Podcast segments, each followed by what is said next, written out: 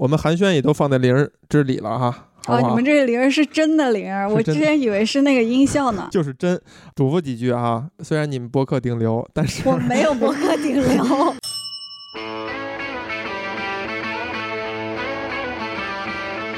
嘿，小红，嗯，哎，已经好久啊没有给我介绍新朋友了。No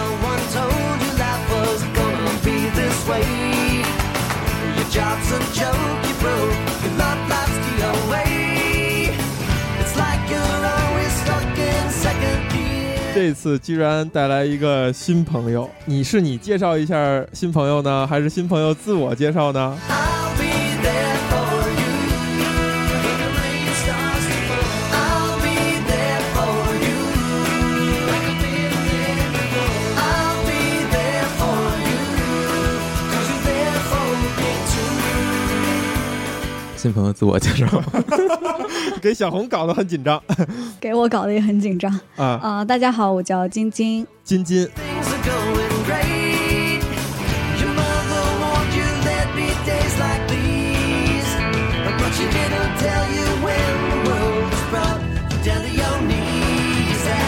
小红呢跟我说要约一个新的朋友来一起录音的时候呢，他说：“哎，他也做播客。”然后于是呢就给我发了一个链接，然后我一看呢，这个播客叫。不值得听啊不值得说，不值得听。呃这个段子没讲好啊，值得听但不值得说。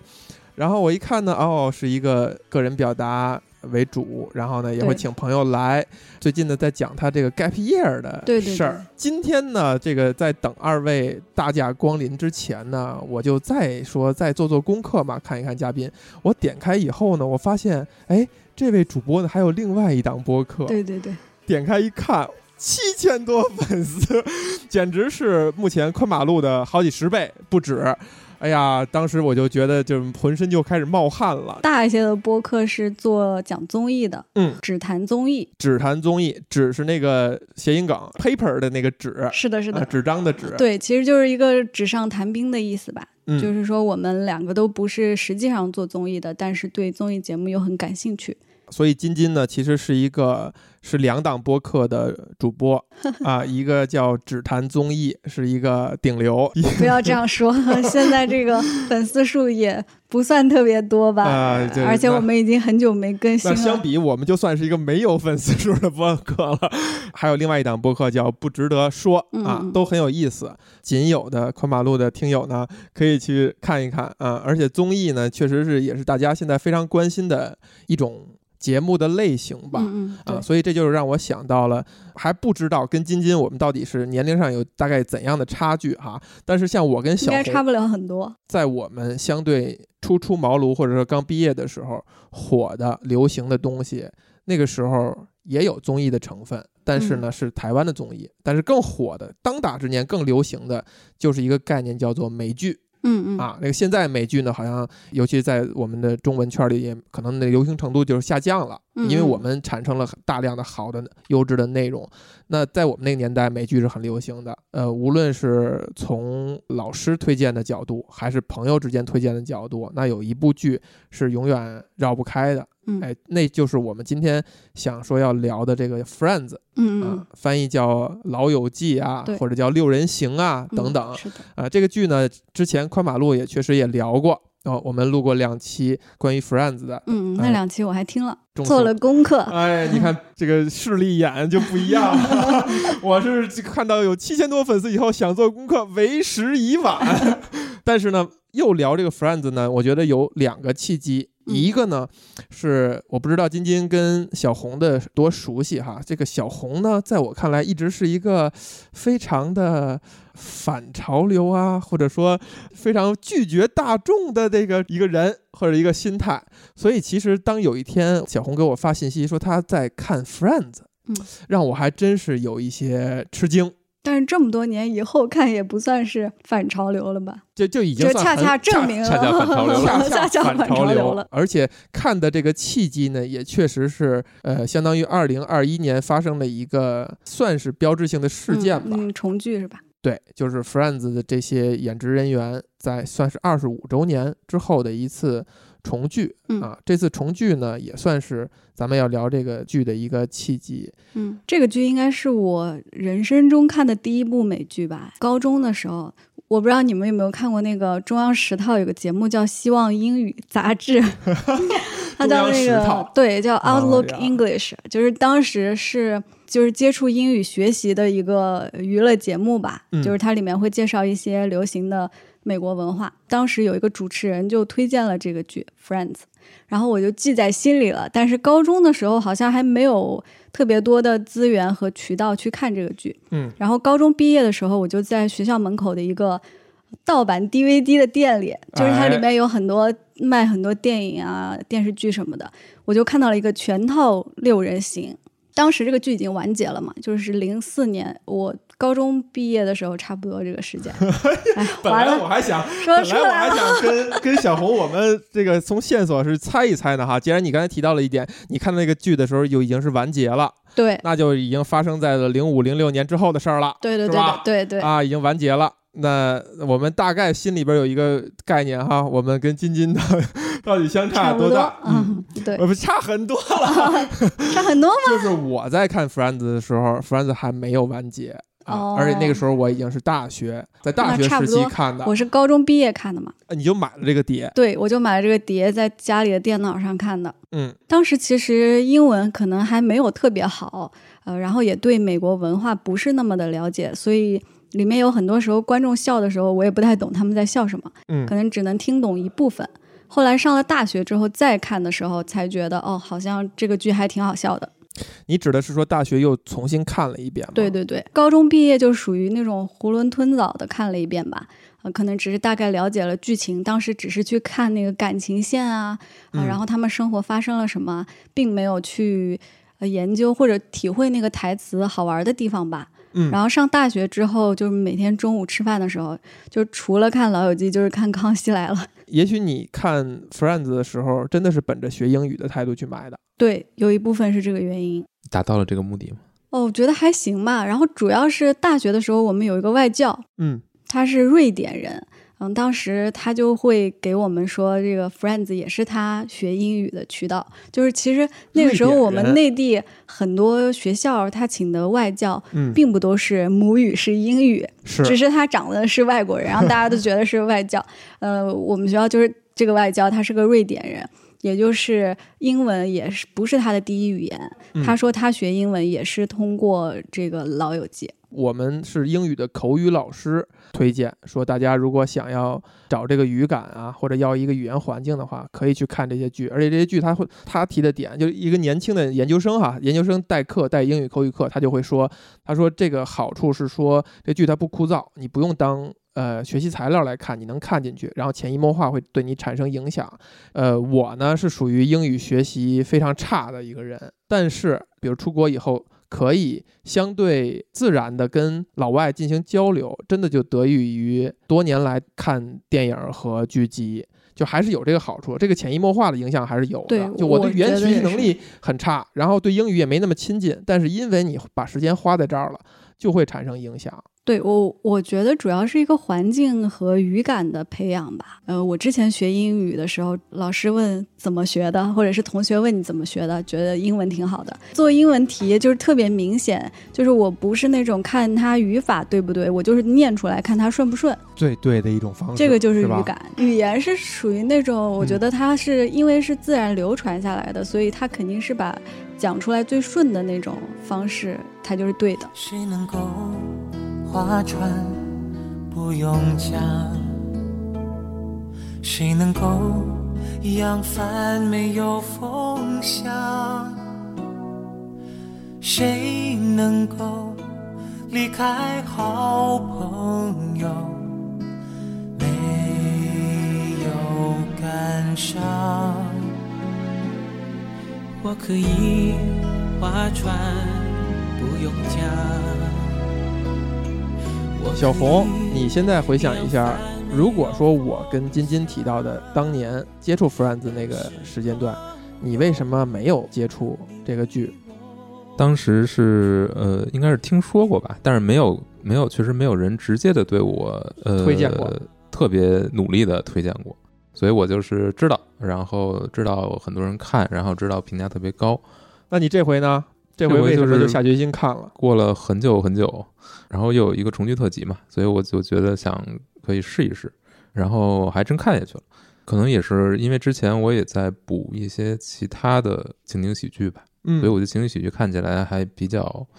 不那么吃力，不不是那么要特别严肃的、认真的去去消化的的。那种东西。其他的美剧我我确实可能看不太下去。在当初我看《Friends》的时候，我可能潜意识里边认为，所有的所谓打引号的美美国电视剧都是差不多这样。比如说之前情景喜剧，哎，都是情景喜剧。比如说之前的像什么《成长的烦恼成长》烦恼，对，啊，电脑娃娃，我每次提嗯电脑娃娃就没有人看过哈。电脑娃娃我也没看过。每次都是这样。成长烦恼是因为之前咱们引进过呃中央八套有那个中文版的，好像是。啊，对，都是嗯咱们那时候引进的全是中，电脑娃娃也是中文的啊。这这电脑娃娃很像 《成长的烦恼》，再看这个《老友记》也觉得是类似于这样的。所以当时有一个剧让你觉得哦，好像美国电视剧不都是这样的，就是《越狱》。越狱，然后慢慢的你就发现，其实这样的剧更多，然后可能会更受那个年代的年轻人的欢迎，因为咱们没看过这样的东西。那如果到 Friends 到老友记这一块儿的话，其实它就是在我们脑海当中是一种刻板印象的美国的电视剧。而且我现在回忆起来哈，老师在推荐的时候还特意呃稍微嘱咐了一下，说它里边包含一些成人内容，包含一些成人话题，所以可能你们看上去看的时候会觉得有些不适应或奇怪。这个有没有年代感？就是现在这话可能跟年轻人说都没有没有用了，人家觉得 Friends 哪有什么 成人的内容，对，那个时候我们老师好像也没有提这种，这个代际差异就出来了，是吧？对，嗯好像是可能是时代的变化。而且我们那嗯个时候除了越狱，不是最多大学时候看的是那个 Gossip Girl 嘛？告诉对呀那个不是更成人的呃，是啊，就是这个意思，就是说怎么说，这个阈值已经有所调整了。就到后来，其实大量的剧其实是比《老友记》讲的更成人向的话题，但是在那个年代，我们会去对它产生一种刻板印象。或者是有可能是那个年代的人对美国社会的刻板印象吧，就是觉得外国人就是开放。那哎，个时候很多人都这么说，还真是，但。实际上并不是。那么，其实小红哈，你现在你看放到了二零二零年、二零二一年，你花了大概两百多集的时间，两百多集的，时间、哦，好像两百四十多集是吧？一共。我觉得在如今这个刷短视频的年代，哈，这是非常奢侈的一种消费，就是花两百多集的时间，一集咱们算二十分钟，这多少时间了？好家伙，花了这两百多集的时间，这件事儿还挺说好听点儿很很了不起，说不好听点儿很奇怪。呃，我觉得特别好，就是这次我我看有一个挺好的，就是不一样的感受吧。就是现在你隔了二十多年去看当时的那个，不管它是一个虚构的故事还是怎样，你能看到当时美国或者说就是纽约嗯，的一种生活的状态。生活状态就是虽然它是一个虚构的东西，但是有很多就能体现出它的当时人们的一种，他们生活在一个什么样的社会里，他们的心态是什么样，他们这个眼光或者说整个生活状态是什么样，他们在嗯讨论什么样的事情，他们在思考什么样的东西，开放程度还是还是社会的开放程度也好，还是他们对很多东西的看法也好，你现在去看就会觉得可能跟当时看会不太一样。当时你可能会看着，你觉得哦，那个就是同时代的人，或者离我离当时的自己可能差不了多远多远。但是你现在看呢，可能会觉得哦，原来那个时候的美国是那么那么样的一个东西，那么一个状态。现在的美国都已经不是那个样子，哎，你就会觉得有一种好像美国也在退化的状态。这个点很犀利哈，也让我又回想了一下当年看《Friends》的时候的感觉，就是你现在产生一种觉得，哎，那个时候的美国好像还挺好的，或者说还挺让人有向往的地方的。就是也许这东西也是经过美化的，就是我们所有放在剧集里的、放在这种电视里的东西，可能它都是，你说是经过美化呢，还是经过一种带情绪、带节奏的一种加工？虽然呃，虽然它肯定是经过美化的，它肯定是经过一些筛选的，呈现给你的都是一个友人之间这种最好的状态。哎，甚至这个社会上呃出出现了很多这个六人之外的各种各个阶层的或者怎样，它肯定都是大多数还是一个比较正面的形象出现，整个这个剧的氛围也是非常友好的。但是你看看现在出的这些剧的主题的，就是现在我们我们在看的这些剧，他们在关注的这些东西和现在包括现在一些情景喜剧的拍法，你可能会觉得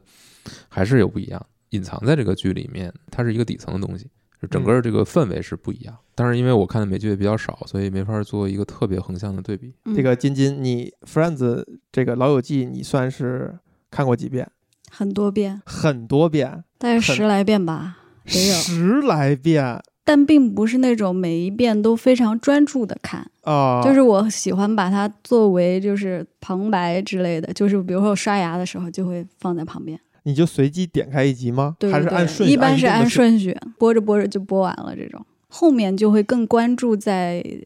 笑点这个上面，就是我比较喜欢听他们讲话，然后大概到后面就可以，你知道哦，这里可能要有个很好笑的东西了，你可能甚至都记得那个台词，哎但你还是觉得会心一笑那种。跟他们的笑点呼应，或者你能知道下一句台词儿，对这，件事儿让你很享受吗？我觉得很开心。他的那个笑点不是那种，嗯，有的时候你会看一些段子，或者是看一些各种类型喜剧表演，就是你看的越多，你就越觉得不好笑。嗯，但是我觉得《老友记》是那种你看的很多遍，即使你知道他这个东西要来了，你还是觉得很好笑。哎，为什么呢？我是感觉可能是他的那个笑点确实打磨的比较好吧，不是那种很普通的谐音梗这种，对，不是纸上什么是只谈谈综艺，对，不是这种很普通的谐音梗，嗯，它是比较精妙的，因为它有很多，我觉得情景喜剧跟那个随手拿来的段子它不一样的地方就是。可能有时候更像那个 sketch，就是现在一种新的喜剧形式，嗯就是它是小品。对，它是有那个情节的。你是个脱口秀那个爱好者吗？是的，是的，是的，就是中外的都看，对对对，国内的也都看，这些综艺全都都看看。都看。呃，是不是《老友记》的笑点真的非常非常高级，就是很耐人寻味，能看好多遍的？耐人寻味，没有那么严肃，我觉得笑点不是酷点，不是说寻味，寻味是说，哎呀，嗯琢磨他怎么着哈，就是他，你我我觉得很自然，很自然，他没有让你觉得你要扭一下，然后你才能 get 到，嗯不是那样，而是说他会非常的水到渠成吧，就是你不会觉得别扭，你不需要转一下转一下弯儿再去再去理解它，而是说，呃如果你懂这个梗的话，你你你会觉得它放的特别舒服。刚刚我就想避免“高级”这个词，因为我感觉它不是说那种很高超或者是特别不显而易见的那种引特别隐藏的这种喜剧方法，但它就是生活里的幽默吧。就是对，我觉把生活得可以说是幽默。对生活里面可能就是确实会产生的这些东西抓抓过来。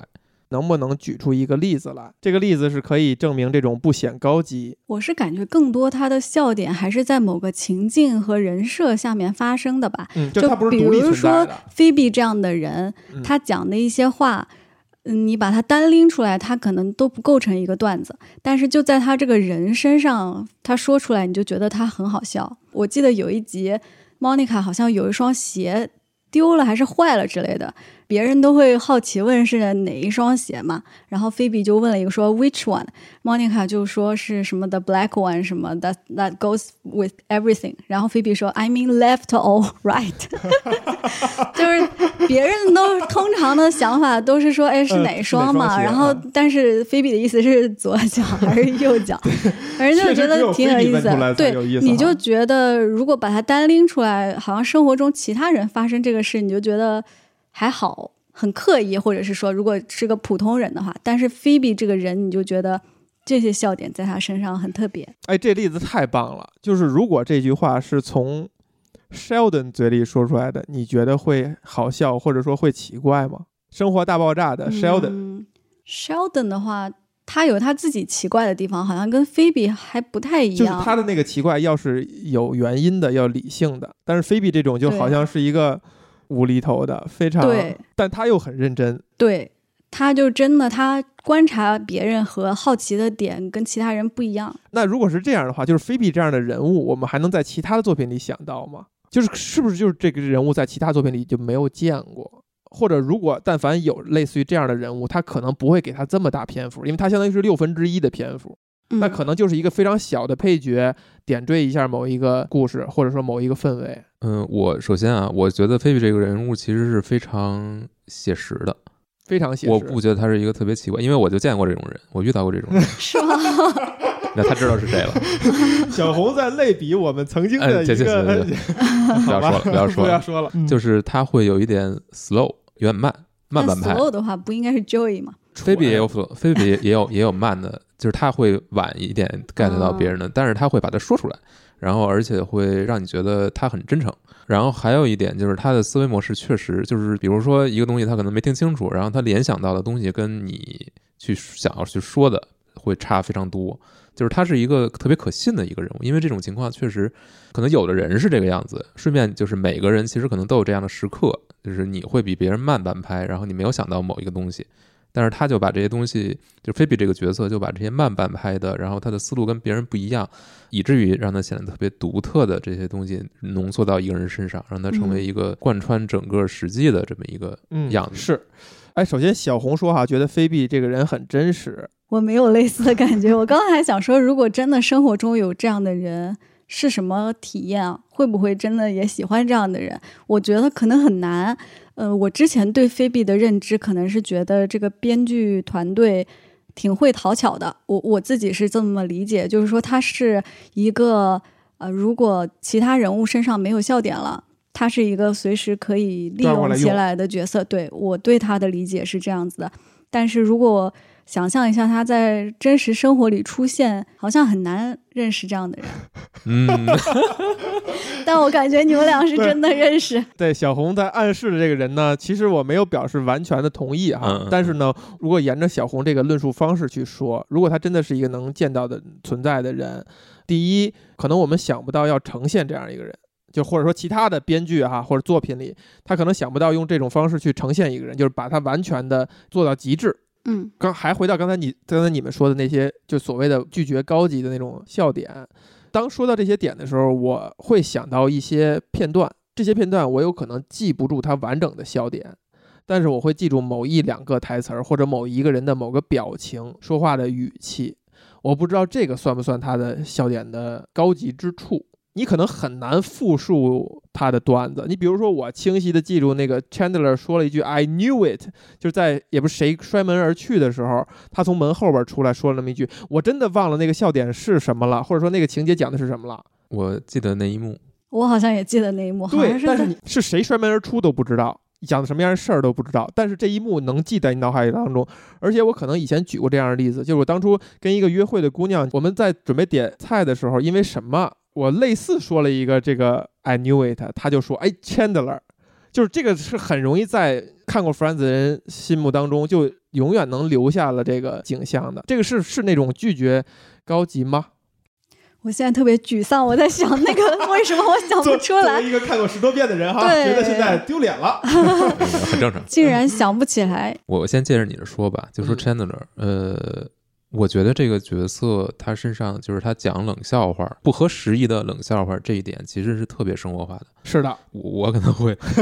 马上就联想到自己，因为因为我很时候很多时候我我是不说的，但是我其实脑子里面是有这么一句的，小剧场，但是是吐槽，但是说不出来，对，就是就是就是吐槽，就是就是你可能觉得不合时宜，你就不说了，但是他是他是总会说出来，所以这个东西其实它也是从生活中来的，就是真实的人就是这个样子。就是如果有人喜欢吐槽的话，他可能不说出来，但是他确实是会有各种各样的这种东西，他会冒出来。我是肯定每次都会说出来的，哪哪怕很招人讨厌。但是呢，这个跟 Chandler 的差距在于，这个就要说到了这个演员身上的那个展现力，就他那个表情拿捏的那个程度，他眼睛看的方向啊，什么这个微的表情、啊、音量的变化，对哎，音量的变化，以及他的那个肢体动作，就是 Chandler 头跟脖子跟躯干的那个关系非常微妙，就他会经常会呈现不同的角度，然后让你觉得就是很好笑。他那种好笑还是一种不是传统的类型化，他就是呃你能感觉这个人很机灵，偶尔想隐藏这种机灵，偶尔又想用蠢的方式去彰显这种机灵等等，全都在他的很多肢体语言里。这六位演员，你说从肢体表演能力上来讲，嗯，就是你现在你甚至可以说就是就是凤毛麟角，对，就是很难找到能跟他们匹敌的演员。但是这个结论下完了以后，你会有一身汗。那怎么可能这样的演员就出现在了一个泡沫剧里边儿，就把他们用完了？嗯，首先，这个结论这么一下，会不会太唐突了？可能很多更严肃的内容和更严肃的内容形式，浓墨重彩的内容形式会包含一些优秀演员，因为你潜意识意识里认为，如果这么精彩的演员就被一个泡沫剧打引号就浪费掉了，好像是挺让人难过的一件事儿。我觉得你多打几个引号可以。对，但这个前提就是你认为《Friends》这种剧它的价值没有其他的剧高。对，我觉得就是潜意识里就是这样，就是它就是一个，或者说我们说电视剧这种形式，尤其泡沫剧，嗯，还原到他们播放那个环境，就是这些在做饭的时候，身边开着一个小电视，随便的听一耳朵，然后就开始做饭，就它就是一个背景音，可能就像你比如说金金，你看了十多遍以后，它充当的那个作用，嗯，它就是一种填补生活空间当中空白的一个作用，大家不会把它当做是一个很重要的东西去看。但是这么多年过去了，就它实际上在这个影视剧领域的这个价值，是，还是被大多数人认可了。就是奇怪的点就在这儿。做这个东西之初，我觉得可能不会有任何人瞄着说我们要做一个经典。我记得好像看到一个采访，就是这个主创团队他们在做之前，大概率觉得这个东西可能能行，就是他们是有这个自信吧。我觉得有可能，但是可能是宋飞之前出来的时候也给了他们一些信心吧。因为宋飞虽然呃前几季可能没有那么好看，但是从可能三四季往后。就是越来越受欢迎。其实本身这个情景喜剧的市场，就是这种生活剧的市场是有打开的。我觉得对他们来说是有信心的。然后你刚才说的那个呃演员表演的能力的问问题，就是其实我一直是觉得喜剧演员相比其他演员来说，难度其实是更大的。是的就，某种程度上来说，因为尤其是这种情景喜剧，你又不能太夸张，但是如果你不稍微用点力的话，可能观众也 get 不到那个点。它有一个分寸问题，对，一个程度。所以我觉得这六个人的就是演员的能力肯定是毋庸置疑的嘛。那为什么他们六个人也没有去说在喜剧这个领域里，你说是再去延续也好，或者说再去彰显自己的魅力也好？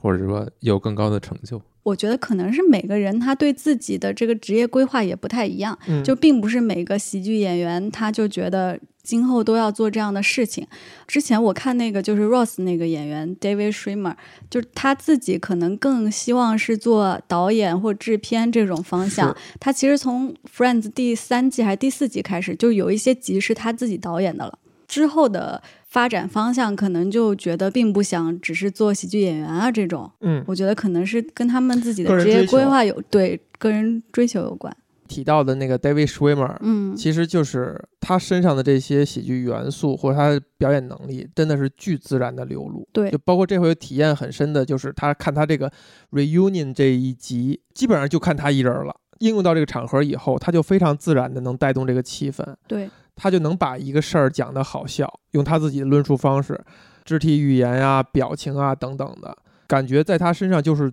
特别天然、特别自然的，嗯，我看到他拍的一个电影儿，是以喜剧的身份去是一种类似于这个黑吃黑的那种黑色喜剧，但他在里面扮演的其实完全不是这个感觉，不是 Rose，不是 Rose 的感觉，反而是一个特别正，就是正剧主角的那个感觉。那会有笑笑声的效果，或者说会彰显魅力吗？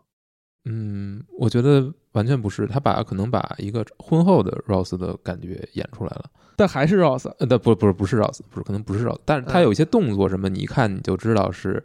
就是他的习惯动作，不管是拍电视剧还是拍电影都是。但是他整个人的这个状态就完全不是一个喜剧演员的状态了，是一个正剧演员的状态。虽然那个剧本本身是一个黑色喜剧的，就是他跟西蒙佩吉演的，嗯，呃，他还演过一些，但是我还没看，所以就没法再去说。但是从那个电影来看，他是可以切换的，演正剧的演员也演的也没有问题。我觉得以他们的能力，就是去演正剧肯定是没有问题。嗯但是比较吃亏的就是因为他们在形象 Friends 里太深入十年这么长时间，我觉得确实很难把他们从观众脑海中抹去吧。之前有看过一个采访之类的，还是谁谁说了一个话，就是说不建议演员去参加综艺，啊 或者是 演这种长期的剧啊，嗯就是因为会破坏他那个神秘感，导致观众没有办法接受他在其他剧或电影里面的那个角色。当年我们有个陈词滥调，就说葛优嘛，嗯就说葛优去演正剧或者演那些大导演的电影儿，大家总会忍不住笑场。就这个东西，它是一种非非常可悲的事儿嘛。我记得我现在回想，我当初看 Friends 的时候，我是非常喜欢那个 Chandler 的，而且很喜欢这个演员，所以他之后他出什么东西我都会看，对，电影什么的我也都会看。我每次都觉得挺好的，但你看到的消息都是说，哎呀，这个 Chandler 又演了一个电影，又没什么动静，票房又不好。然后他还总是可能想去突破一下，演一些相对严肃的，呃，相对文艺一点的电影，总是没有好的结果。然后包括在拍其他剧集的时候，演相对深刻一点的呢，两集就给砍了。又回到喜剧领域呢，可能能凑合演个一季两季，也会被砍了。当然，咱就是替人瞎操心了哈。人家演十季以后，对，我是觉得他们已经有 Friends 这个成就，呃，从那个成就表来看，我觉得有这一个就够了。但是对于他个人来说，肯定是不是这么想的嘛？肯定还是希望有更多自己认可的东西，自己其他方面有所建树。但是我感觉他们这几个演员确实是，好像在 Friends 之后。都没有说特别顺利，我我我我觉得 Rachel、嗯 Jennifer 相对来说要好一些，因为她演了一些电影，虽然也有很多人觉得她陷入了某一个形象吧，但是我感觉她其实作品本身都还可以，就不是很差。是不是跟这个剧里面她的命运还是很有关系的？啊，他的命运，剧里边的是是一个呃富家千金逐渐的变成一个职业女性的故事。就可能还是他遇到的机会和选择吧。嗯，就我自己也很喜欢 Chandler，但是 Chandler 这个演员好像他就个人他是比较丧，或者说他经历了很多事情，嗯，他个人状态一直不是那么好，所以他自己可能也有一些需要调整的地方呀，或者是他遇到机会可能也许就错过了，或者之类各种机缘巧合吧。这次看这个呃 Friends reunion 就重聚，最让我伤感就是 Chandler，他的状态看起来不是你感不是很好觉这个。人已经苍老到明显比其他几个人要显得格外苍老，而且好像精神状态也不好。对，眼神时刻在迷离，然后说话的时候偶尔表达不清，就没有他以前那种那种幽默的谈吐了，就特别让人伤感。因为以前看到过消息，就是他在拍 Friends 的时候，前前后后也有过陷入过这种滥用药物也好这样的风波。从第三四季到第六季中间都是断断续续，就是他自己状态非常不好。我我记得后来那个 Ellen DeGeneres 做了一些就是 Friends 的人去就是做节目，嗯，然后他们有一个环节就是记台词，Ellen 会放一些那个片段，然后嗯看他们记不记得台词。我记得很深，就是 Jennifer Aniston，她是记得最清楚的。哦，就是是吗他几乎每一句，只要是她自己说的台词，她都记得。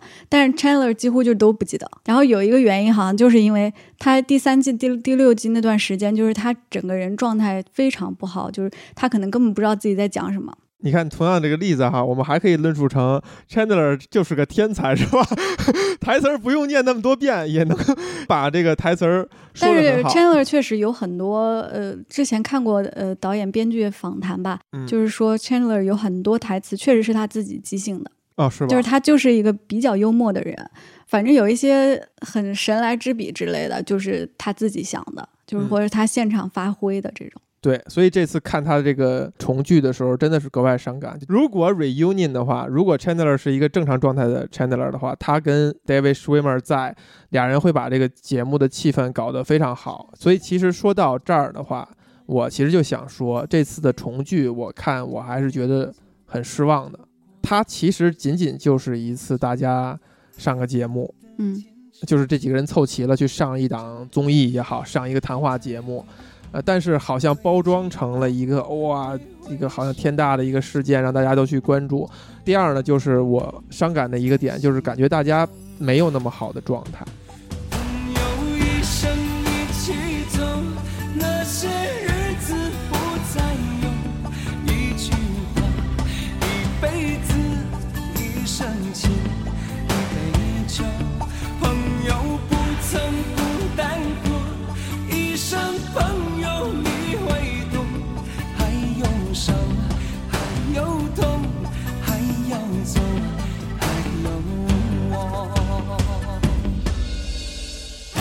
晶晶，你是最喜欢 Chandler，嗯，对，就是因为他真的很好笑啊，然后他这个人物在整个剧里面的成长也很明显、很鲜明，就是他。Chandler 的成长很明显。对啊，他就是从一个不负责任，呃，或者说以原生家庭有障碍的一个小男孩儿，然后成长成了一个就是愿意付出呃承诺和责任的这么样一个人吧。小红，你同意吗？我同意他的，他是有变化的。我觉得我前半部分可能也非常喜欢他，嗯可能是前前四季，嗯，然后自从他跟莫妮卡确定关系，然后这这条线走下去，我就觉得越来越无聊。哎，你看看，可能啊可能每个人理解不一样吧。就是嗯、呃我觉得一旦他们锁定之后，就是这两个人的性格，对于 Chandler 来说，他一个是他当时状态可能不太好，我觉得可能有很多季，你看他其实是他的表现没有以前那么出彩，就是他胖了的那几季，忽胖忽忽胖瘦，忽瘦对他忽胖忽瘦那状态非常不稳定对，状态就是他没有那个神采了身上。嗯。然后这个时候再加上这两个人的建立关系之后，他们俩的戏份会偏一个刻板的印象去去夸张化，就是什么样的刻板就比如说 Monica 这种强迫症、这种控制欲好强。控制哎。欲这种，在前几集没那么没那么强。哎，我说到这个，我就要说一点，嗯，是我发现有一个观察，就是有很多人聊《老友记》，或者是我在网上看到一些评论或什么，他们会觉得这个剧越往后看，你对这六个人的刻板印象越来越强。就比如说，会有人觉得 Joey 越被呃越来越越来越笨越来越傻，嗯。然后 Monica 越来越控制狂什么的。但是我就是后面发现了很多这样的评论之后，我自己好像也有这种感受。但是我再回头去看第一季、第二季，发现他的人物从一开始就很鲜明。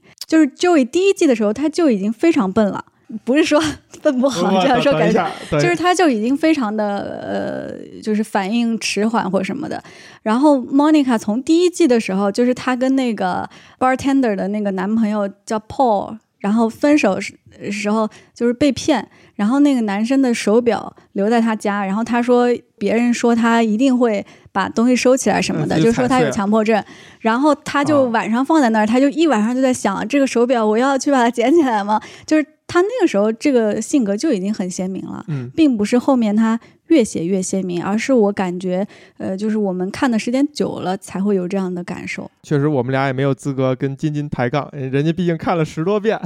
对我从头看第一集的时候，确实也呃也能意识到，就是这些东西是早就定下来的，对，它是沿着这个方向在发展。我就是那个很早就说这种陈词滥调的人，就是我其实是呃一开始印象是前几集大家还在摸索这个给他们做性格定位啊，怎么怎么样，然后到后来是愈演愈烈。刚才应对小红谈到的那一点哈，就是对于 Chandler 跟 Monica 的关系，哎，我不知道金金你怎么看？被大家认可的一个说法呢是说，其实没有人关心 Ross 跟 Rachel 怎么样，大家最后都是在关心 Monica 跟 Chandler 作为这个感情线去牵动着他们看这个剧的主要。你会有同样的感受吗？这个倒没有吧？我觉得大家如果是从最开始看的，一定是最关注 Ross and Rachel 的。嗯然后那个时候很明显能感觉到，他们俩像是男一女一的这么样一个设定。是，然后 Monica 和 Chandler 感觉编剧可能就是想做一个尝试吧，因为这六个人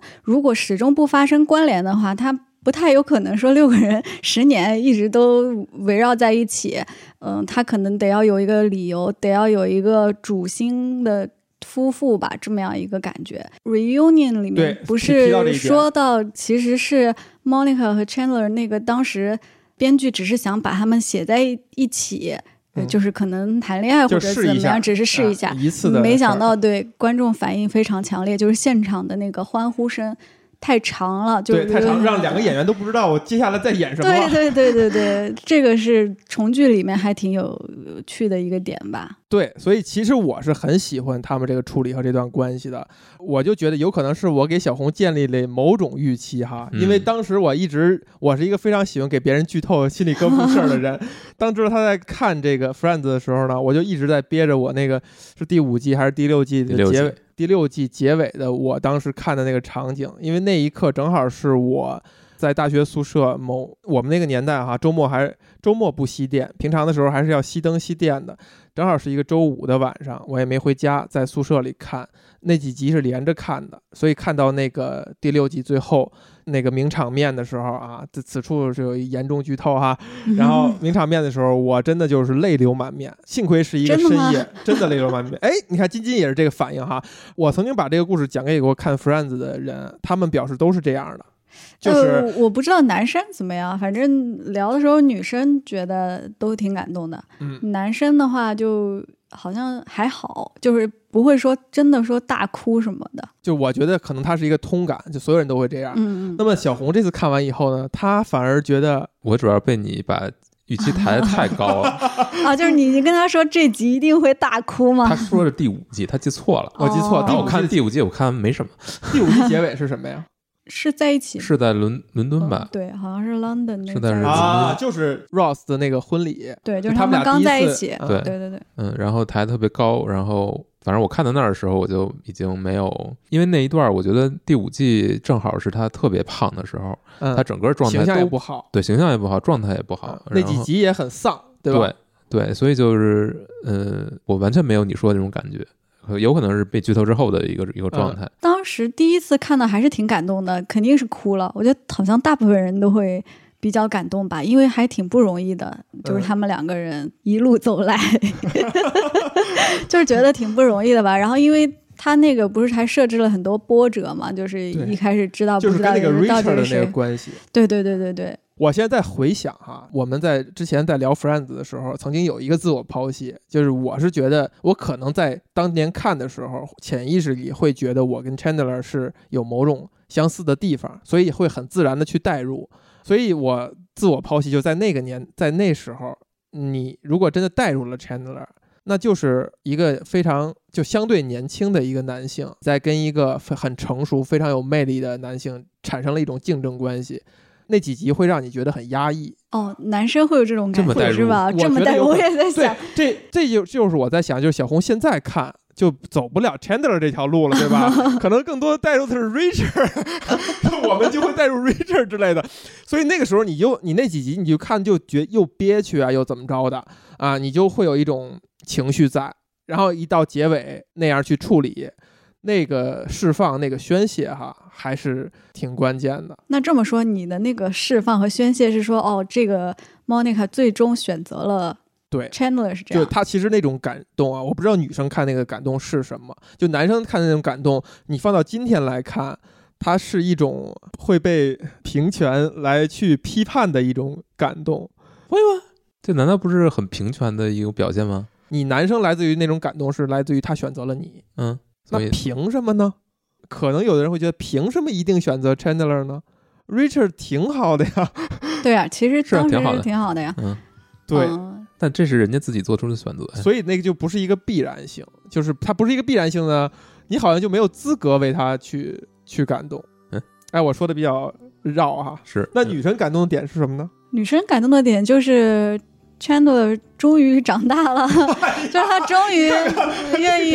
对啊这。点好。我嗯我觉得这个就是他，就是人物有了成长嘛。然后 Monica 是那种就是一直渴望婚姻或者一直渴望这个承诺这样的角色，他就是他们两个这么长时间里，呃，我觉得 Monica 也是教会了 Chandler 怎么处理呃情感关系吧这些，嗯，然后就是纯粹是就修成正果的那种感动吧。然后两个人确实彼此相爱啊，就是因为彼此相爱才会有那么一些波折嘛，就是就想要用心的求婚啊什么之类的。遥遥晚空，点点星光息息相关，你我哪怕荆棘鋪滿路，替我解开心中的孤單，是谁明白我？情同两手，一起开心，一起悲伤，彼此分担，总不分我或你。你为了我，我为了你，共赴患难，绝望里，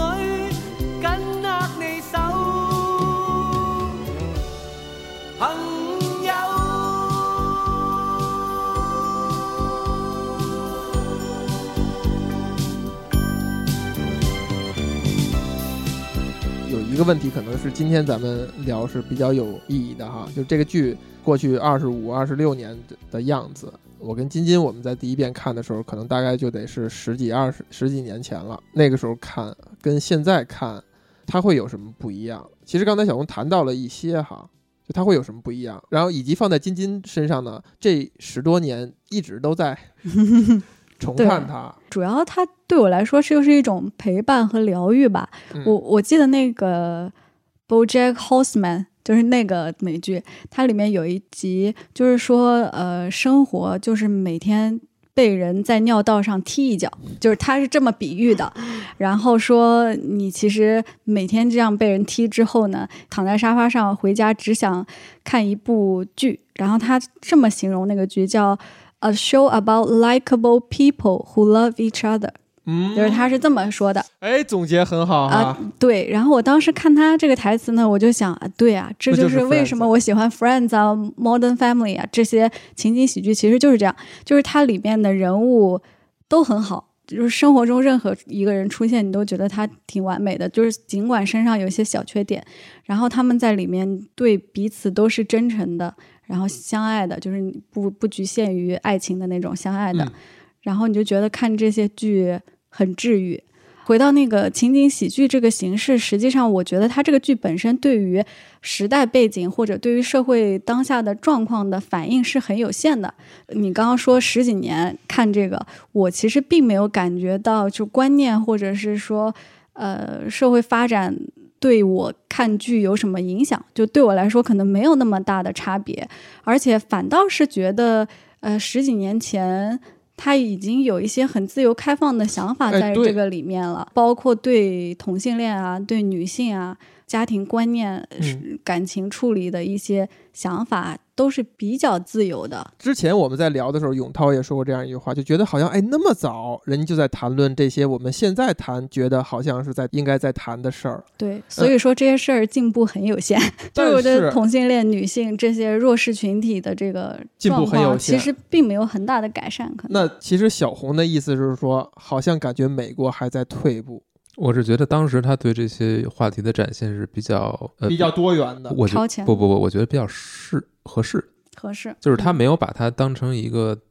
把它像天大的事儿现在一样提到一个无比高的一个高度去探讨，呃，去当时这个剧也没有说多政治正确，因为他们六个人里面也没有亚裔嘛。你说现在是一个美剧，如果你做一个六个人的这个主角的这个剧，嗯里面不可能没有少数族裔。然后它里面相对来说，Joey 可能算是一个意大利移民，但他嗯也不是说第一代移民嘛，他也是对后代这样。所以金金，如果是这个问题是你觉得安排一个少数族裔，安排几个是对的，还是我我根本就混不吝，我就不顾这个，我就认为这六个白人生活在一起才更合理，才更能产生这种化学反应，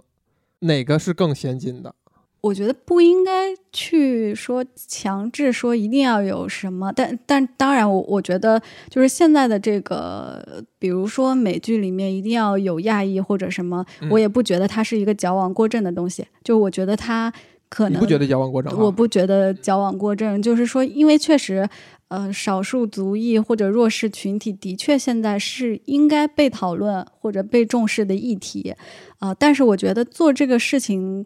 它还是需要说放在真正的一个创作的框架下面，就是说它得是一个合理的东西，嗯不是强加进去的东西，让人感觉好像你是为了在符合某些规定或者政治正确来做的事情。但是我觉得这应该是创作者的意识，或者是就是说，如果你有一些社会价值上的责任感的话，嗯、我是觉得做这些事情是 OK 的，我不会觉得它是一个呃矫枉过正的东西。我觉得还是看作品本身吧，就是你这个人物加进去是不是合适，然后他能产生的这种跟其他角色的化学反应是不是一个真正有意思的，这个跟他到底是什么样的背景可能没那么大的关系。但如果你的剧因此而受到了一些品质上的伤害，内容上的伤害，嗯，导致说你加了一角色，但是角色呢又没法融进去，或者说他的梗又特别完全是一种 propaganda，完全是一种政治宣言，或者说我嗯为了要有这个，我要表达一个，我为了符合某种规范，我要弄这么一个角色，但是角色又融不进去，你又处理的不好，那就很尴尬了。就不要刻意做这个事情。我觉得有点想不好，想不清楚。作为这样一种受众的剧哈，它在传播上的意义那实在是非常大的，巨大的，嗯对吧？嗯全球 reunion 的时候，我记得有一个环节就是说，全球在各个地方，你提到 Friends，大家都有可能因此而聊起来。那你说具有这种传播意义的一个作品，是否承担某种责任？比如说所谓的某种政治正确或者少数族裔哈，传播上的意义或者责任就是在于你频繁的让黑人露脸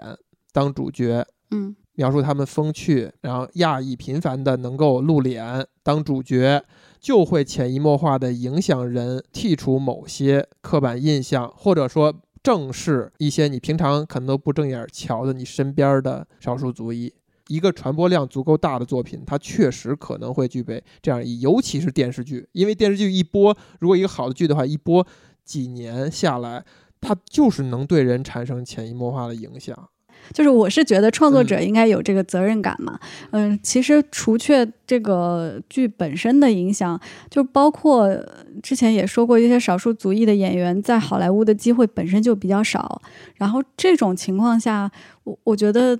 嗯，创作者或者是说呃投资的人，或者是就是话语权的人，有话语权的人有话语权的人，应该考虑到这些东西。只要它不是唯一的一个准则，就没有、嗯就没有问题。对它，它本身也不是一个说强行需要你的剧里面一定要安插某个呃人嗯物或者是什么。我觉得《老友记》其实也还好，就没有说在这方面。其实它里边也，它有亚裔啊出现是吧？谁啊谁约会的？呃，Ross 有一个女朋友就是中国亚裔，就是对朱莉那个。其实还是挺挺丰富的东西嗯。但我觉得他对朱莉的描绘，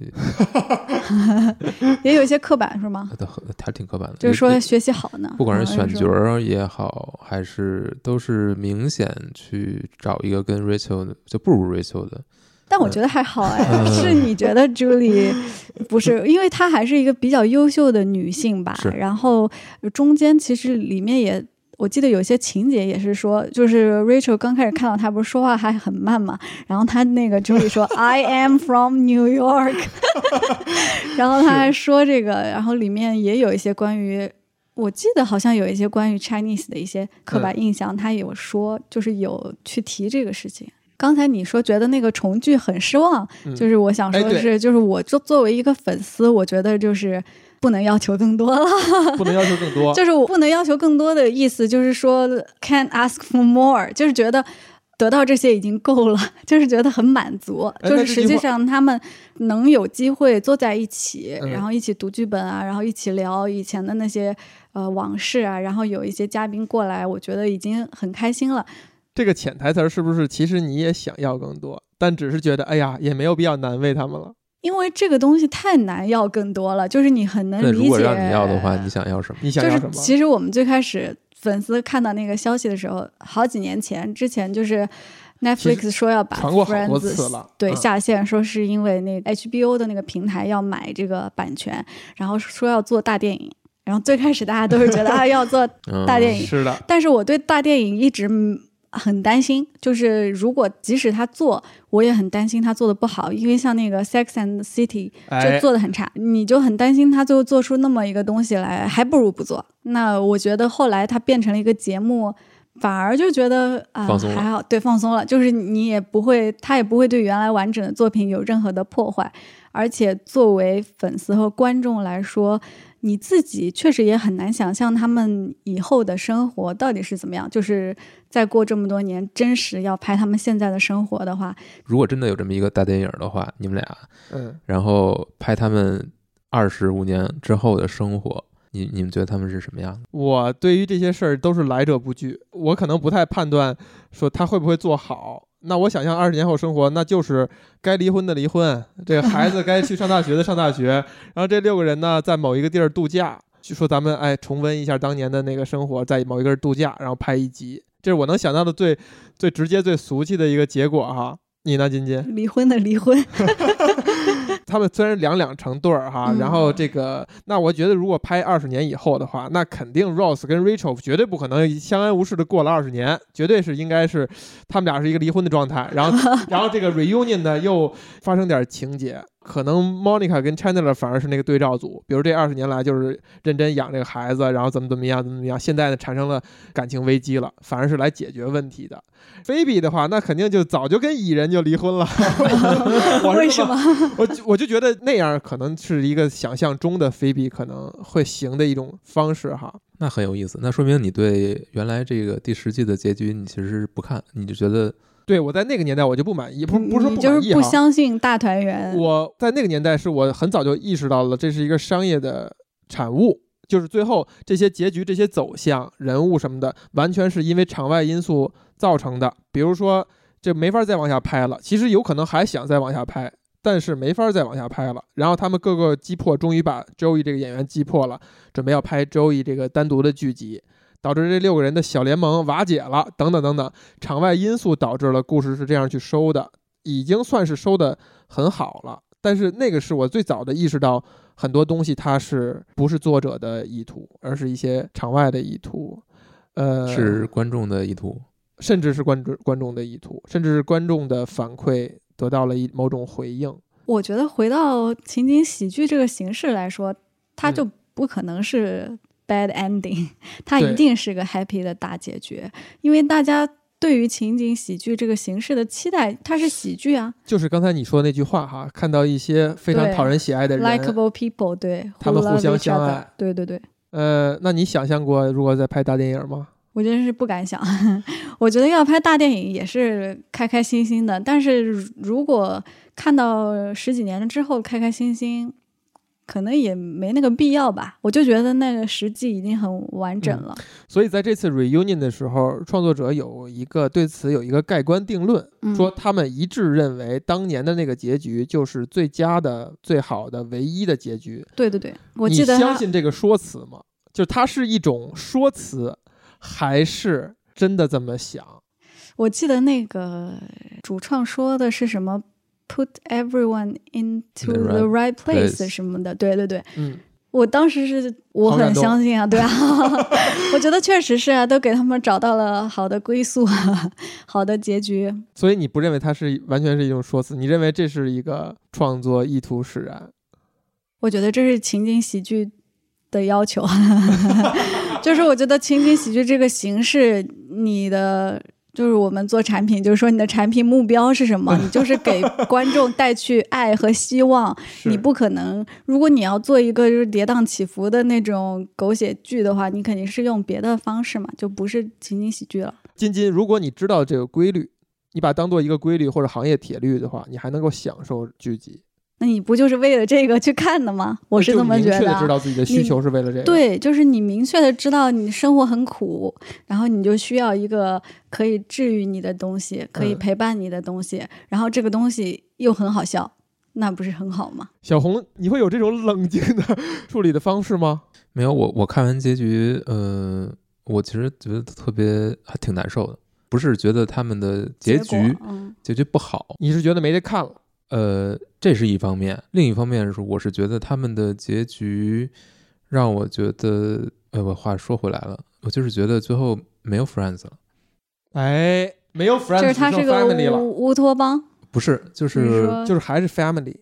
对，只剩 family 了，没没有 friends，就是他们各奔前程了，哦，我明白你的意思了。就是他们都分开了，就是为了结局必须把他们分开，让他们各安过？放在那儿，哎你们俩放这儿，你们俩放这儿，你走，然后你跟另一个，哦，我就是明白你的这个感受，就是最后就是就是最后几 Friends 这个事情就是变得很看起来好像是不可能的。就是这个标题就消失了，哎，就是大家变成 lover 的，变成 couple，然后哎，你看看这个解构解构的好，金金你怎么看？不是 likable people，不是他们他们每个确实人的 love each other，每个人都很好，好，嗯，仅限停留在口，这就是有 reunion 我另外一个不满意的点。嗯，我觉得他们表达的那种爱有表演成分，没有那么的真实。就在 reunion 的过程当中，甚至清晰的感觉到他们平常不联系，他们没有交集，他们不会相互问候，他们只我是在这一可能是有粉，丝滤镜，我完全觉得很那刻个。在镜头面前表达一下他们之间的曾经的情感？没有没有，我我否认，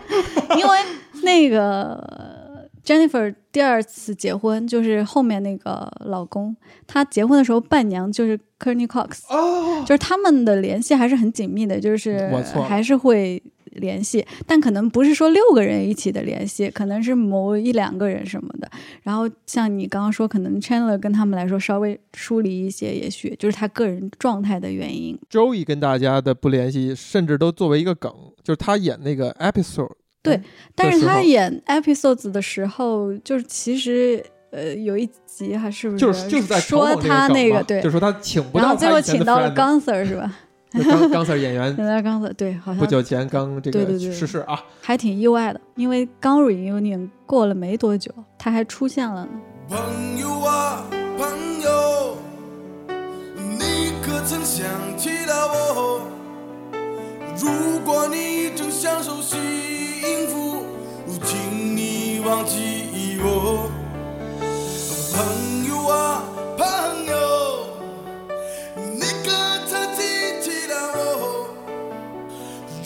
果你正承受不幸，请你告诉我。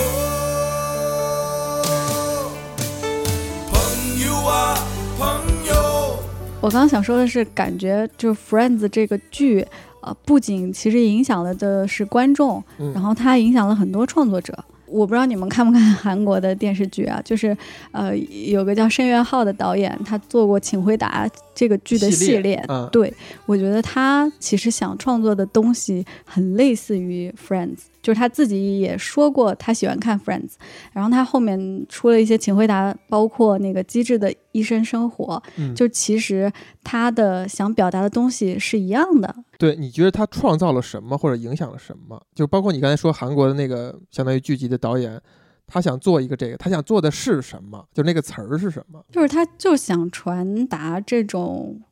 温情，就是那个 likable people who love each other。我觉得那个总结的很好啊，就是。你生活，大家生活真的是越来越难。你每天就是想回去看一些轻松的，嗯就是你知道这个东西会有好的 ending，你不怀疑它一定有好的结局，然后你又相信真善美的东西，其实是这么样一个我反正我看的时候就会也也有这个感觉，就是看这个东西是没有压力的，没有什么悬念，没有没有很多很负面的东西，然后确实能让你非常开心，然后这个开心又不是那种特别廉价的开心，就不是戳你一下儿什么什么这这种，他又会做的比较细致。刚才我也想说了嘛，我想给咱们调整到一个轻松的一个气氛，但是咱们好像聊的还 有点深刻啊，有点深刻。所以沿用我之前我们聊 Friends 的时候的一个小游戏啊，这既然两位是新聊这个话题，我们也玩一下这个爱搞杀啊，我们就拿这六个人啊，不限男女啊，也不限大家的性取向啊之类的，这六个人当中，呃，选一个人爱，选一个人搞，选一个人杀。很不喜欢这个游戏。我觉得这个游戏，我被我被嘉宾拒绝了，哎呀。我我觉得这个游戏就没有意义。就我听你之前，意义我？Likeable people，我我之前听那个你跟那个永涛永涛啊聊的时候，我听到这个问题的时候，我想说这个问题的意义在哪儿？哎呀，就是一般你问这个问题，我们被年轻人瞧不起了，哎呀，就是我的意思是说我，被年轻人对啊，我的意思是说，一旦你问一个问题，可能就是想了解，就是你对这六个人物的感情。就是，但我觉得这三个词儿可能就是没办法，就是说，你可以，你你你你，比如说你杀那个词是表示你不喜欢某一个角色，也不一定也不一定那能不哦。能把它说的对你把它说的更明确一些。这个这个游戏的妙处就在于你是怎么样理解爱和搞和杀的。就每个人其实他理解这三个行为，或者说这三种关系，他可能都是不太一样的。当然，你看咱们又把一个游戏也玩的也很深刻，都怪我我们就是这样一个 vibe，啊，挺好，我们要接受它。那小红你你也我先说你也拒绝了啊？你你也我先说，你可以说嗯，我可能每个人在每一季的，我会把它分出来，哎，就不是这整个人的状态。呃，我觉得可能中期的中期的几季的 Rose 是我觉得特别让我讨厌的，就是他那种啊控制欲啊、强迫症，这个是但是后来我觉得就好好好好过来了嗯啊，所以那会儿是他可能是我会接近于讨厌的，他去 Rachel 的办公室这种这种行为，我都觉得是无无法理解的，我就觉得太夸张了。你讨厌一个人，你就要跟他结婚。呃，那不是，我也也谈不到杀啊，反正就是说能让我接近于讨厌的，可能就是这个这个。当然，这个肯定是剧情的需要嘛，把他身上可能负面的一一面给他无限的夸大，嗯以造制造戏剧矛盾吧。你说真正特别喜欢，嗯，我可能还是觉得早前面几季的，呃，Chandler 比较比较让人喜欢，就是他那个状态，整个那个状态吧。我应该限定在三个女的里哈，啊、没想到你就 没有，我现在就是说的，嗯可以然后我最喜欢的呃女性，嗯可能是早几季的一二季的 Monica，的 Monica，我觉得特别漂亮。嗯，后边只是单纯看长相是吧？就是那个状态吧。刘神，我们有女嘉宾在场啊。是是是是，但是呃，你要说不看长相，那还是最最喜欢菲比。啊，你想你还想回答吗？你刚才把不回答解也可以没问题解构掉也挺好。这就是我试图把咱们调整到一个欢乐的 vibe，发现我们不拥有这样的。啊，你可以可以可以有欢乐的 vibe，没有没有，挺好，真的挺好的。你想你想回答吗？我不想回答。啊不就就不要回答。那如果这样，换一个问题，就是必须要给这六个人排个序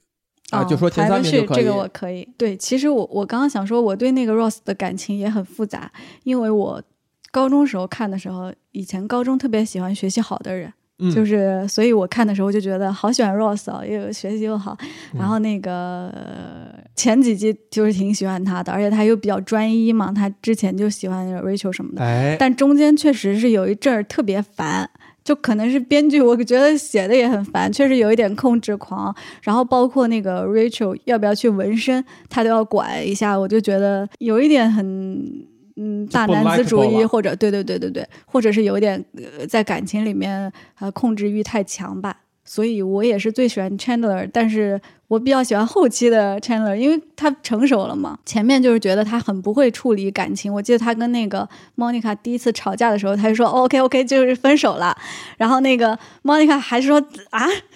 你这就是呃，他说你要是这样的话，岂不是你每一段感情都不吵？然后他就停了一下，然后说哦，原来 他之前那些是有原因是的就是他可能不成熟。比较喜欢后期的，可能最喜欢 Chandler 吧。要排序的话，第二可能喜欢 Phoebe 吧，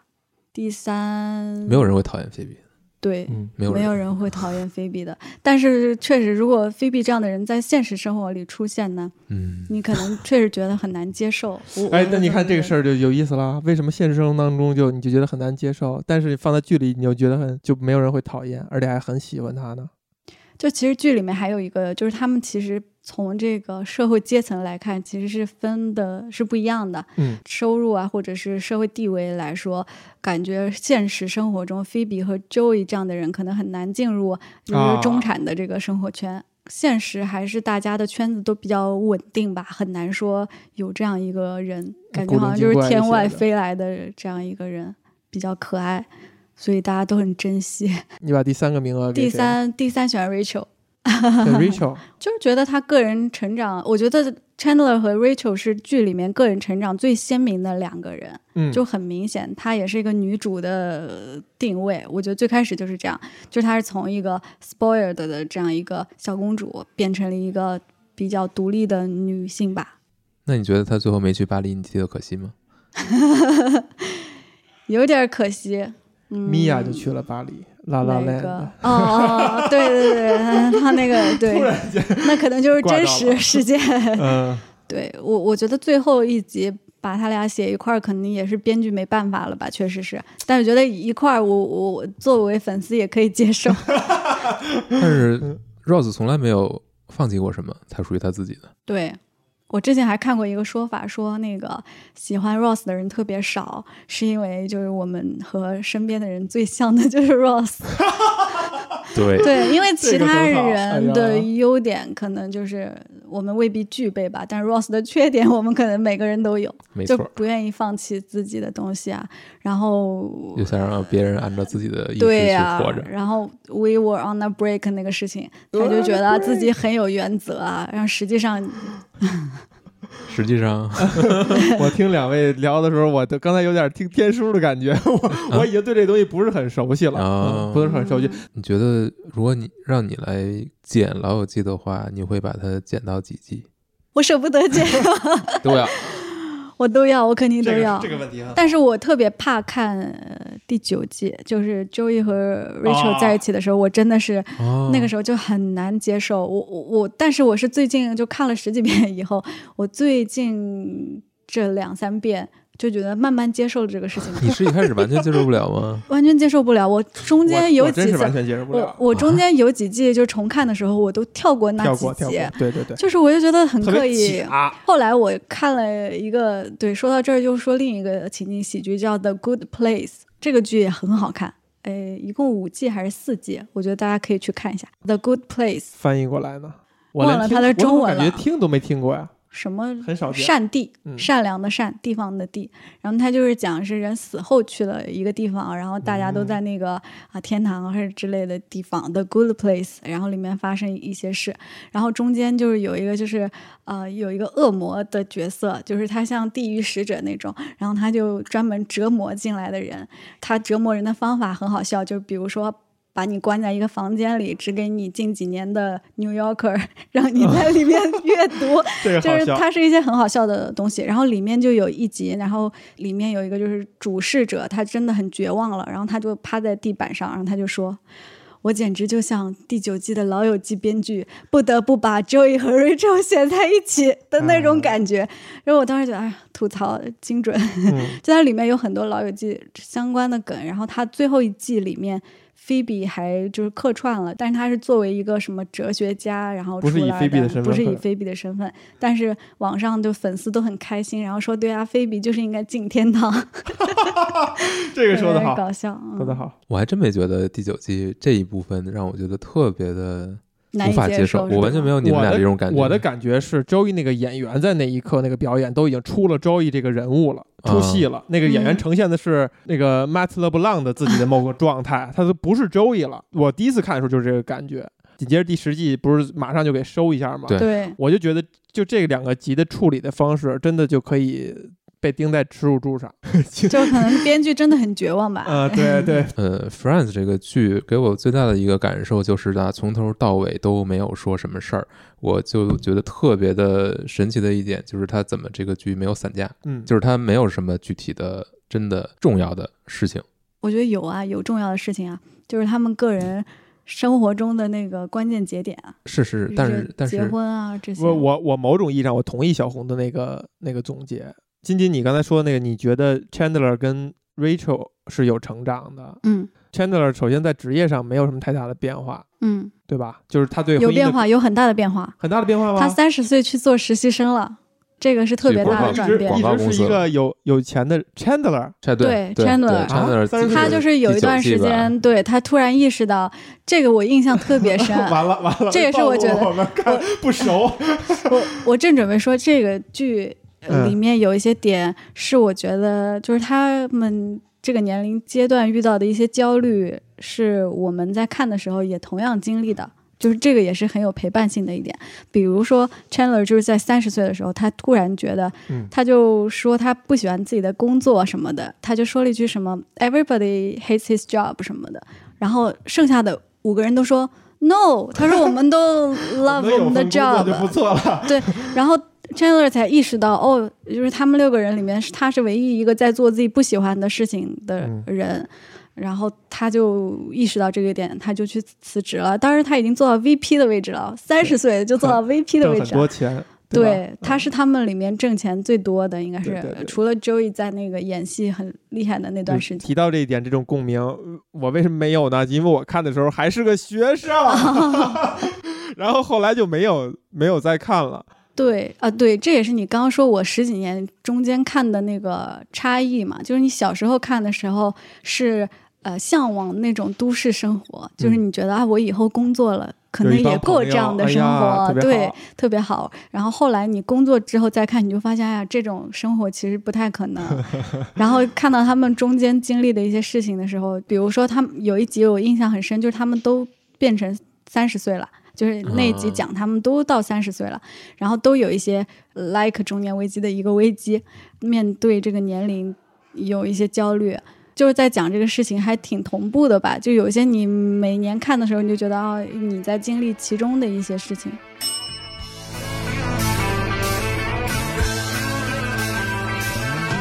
So Your job's a joke. Oh, you're broke. Your life's okay. It's like you're always stuck in second gear. When it hasn't been Your day, your week, your month, or even your year, I'll be therefore you. I'll be there. for you. I'll be there For you. Because you're there for me too.